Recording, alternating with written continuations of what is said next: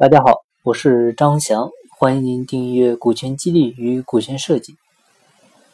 近期呢，很多朋友问我啊，说张老师你帮帮我吧，我们企业呢现在一直亏损，员工呢积极性很差，基本上是我不在公司了，他们就不干活儿。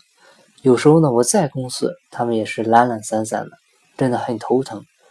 有的员工年纪和我父亲差不多大，我还不能吼他，那这该怎么办呢？你教我用股权激励管管我的这帮员工吧。啊，现在公司的业务基本都是我一个人撑着，真的太累了。啊，就类似我刚才说的这样的问题呢，问我的人已经是不下十位了。这个现象呢，确实是我们中小企业成长过程中都会遇到的通病。那对于这位朋友的问题呢？我跟他进行了进一步的深聊，那我就问他：“你公司现在的薪酬考核是怎样的？啊，有没有员工晋升机制？详细的绩效考核表能不能发我看一下？”结果呢，这个老板就回复了我两个字：“没有。”那这时候呢，我也只能回复：“不好意思，我帮不了您了，因为股权激励它不是万能药。”当你的企业机制健全啊，薪酬绩效考核机制完善，组织架构很清晰啊，这时候引入股权激励呢是很好的选择。但如果你的企业现在是粗放式增长，连续性亏损，公司制度呢不成文又不健全，那最好呢是把这些先解决好，再引入股权激励。如果把股权激励当做是企业的救命稻草，那就很有可能是雪上加霜了。几乎不会是雪中送炭。那这个时候，你作为企业的老板应该做哪些事呢？首先就是要思考一下，是产品的问题，还是营销的问题？啊，是管理的问题，还是执行的问题？是制度的问题，还是规则的问题？是明显的问题，还是隐形的问题？啊，千万不要病急乱投医，先把这些问题罗列出来，然后呢，逐一分析，进行排序。找出一个最严重的问题，然后集中全力啊，把这个最严重的问题先解决，接下来再一一去解决剩下的问题。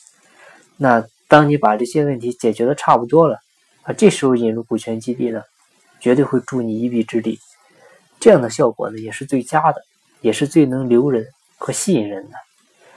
但是呢，啊，身边也有一些企业呢，把股权激励当成是万能药。那企业已经亏损严重了，还直接用股权激励，啊，非要把股份呢分给分给员工。那这个时候，员工他非但不会感激你，可能还会对你有意见，甚至产生仇恨。因为这个时候呢，员工要和你承担亏损了，而之前企业盈利的时候呢，你分的钱却没有他们的。所以，过股做股权激励之前呢。一定要了解人性，而且呢要深入了解。呃，虽然《三字经》里说“人之初，性本善”，啊，不管人性是善还是恶，人都是自私的。自私呢，我们也不能说是好还是坏，自私就是人的本性。那著名的美国思想家安兰德啊，就就说过呢，自私就是一种美德，而且呢，他还专门写过一本书。就叫自私的美德，而且呢，这本书它在国内你是买不到的啊！不管你是去线下的各大书店，还是线上当当、京东、淘宝，你绝对买不到。那现在我这里呢是只有电子版，如果你感兴趣的话呢，也可以加我微信管我要。然后，跑题了，我们接着聊。那很多时候呢，我们说公司出了事呢，员工可以选择跳槽，那老板呢只能跳楼。但是老板自己跳楼是很悲哀的。如果在你跳楼的时候呢，还有几个员工能跟着你一起跳，啊，那就有意思了。你的人生呢，也就很有意义了。当然，我这里只是举个例子啊，不是说要让大家跳楼。意思呢，就是通过股权激励吧，把老板和员工绑在一起。有钱呢，大家一起分；有难呢，大家一起担。做股权激励的时候呢。权责力都要对等才行，啊，不能让员工承担太多的责任，只分很少的股权，得到很少的收益。当然了，你也不能分的股权太多，收益很大，但员工承担的责任风险很小。那这样做的话呢，股权激励就成了福利待遇了。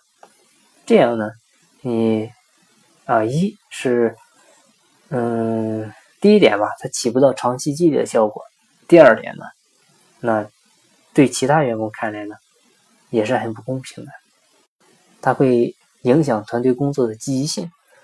所以呢，做股权激励之前要考虑的不是分多少股份啊，分给哪些人的问题，而是呢，应该考虑我的企业到底适不适合做，或者应该什么时候做。股权激励呢，不是万能药啊，更不是救命稻草。企业更不要单纯的为了融资去做股权激励。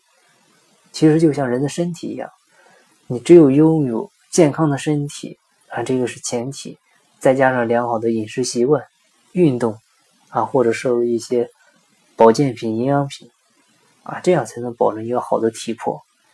那如果当你的身体已经生病了，这时候如果再是盲目的运动，啊，或者吃一些保健品、营养品，那只能是病入膏肓。